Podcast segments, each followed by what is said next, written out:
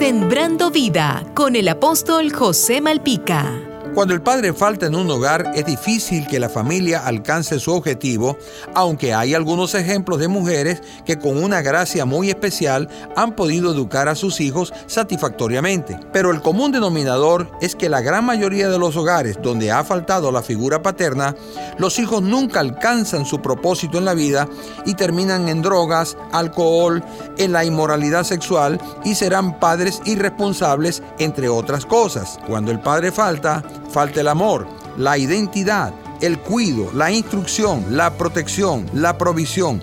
No hay dirección ni corrección. ¿Se da cuenta?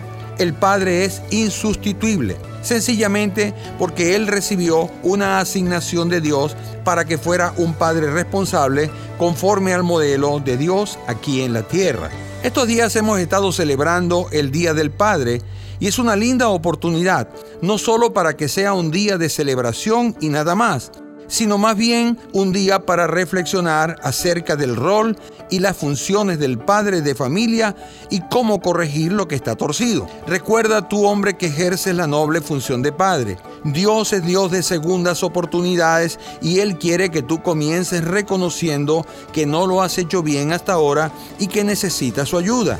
Comienza abrazando a tus hijos, aunque te cueste, hazlo, y verás que algo se va a romper en tu vida. Lo que te hacía parecer seco y sin amor, de repente va a empezar a cambiar. Usa palabras de afirmación. Recuerda, el amor de Dios es la fuerza que mueve el mundo. Jesús te dice, si me llamas yo vengo, si me buscas me encuentras y si clamas a mí yo te respondo.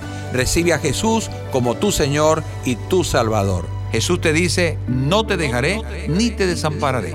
Sembrando vida con el apóstol José Malpica.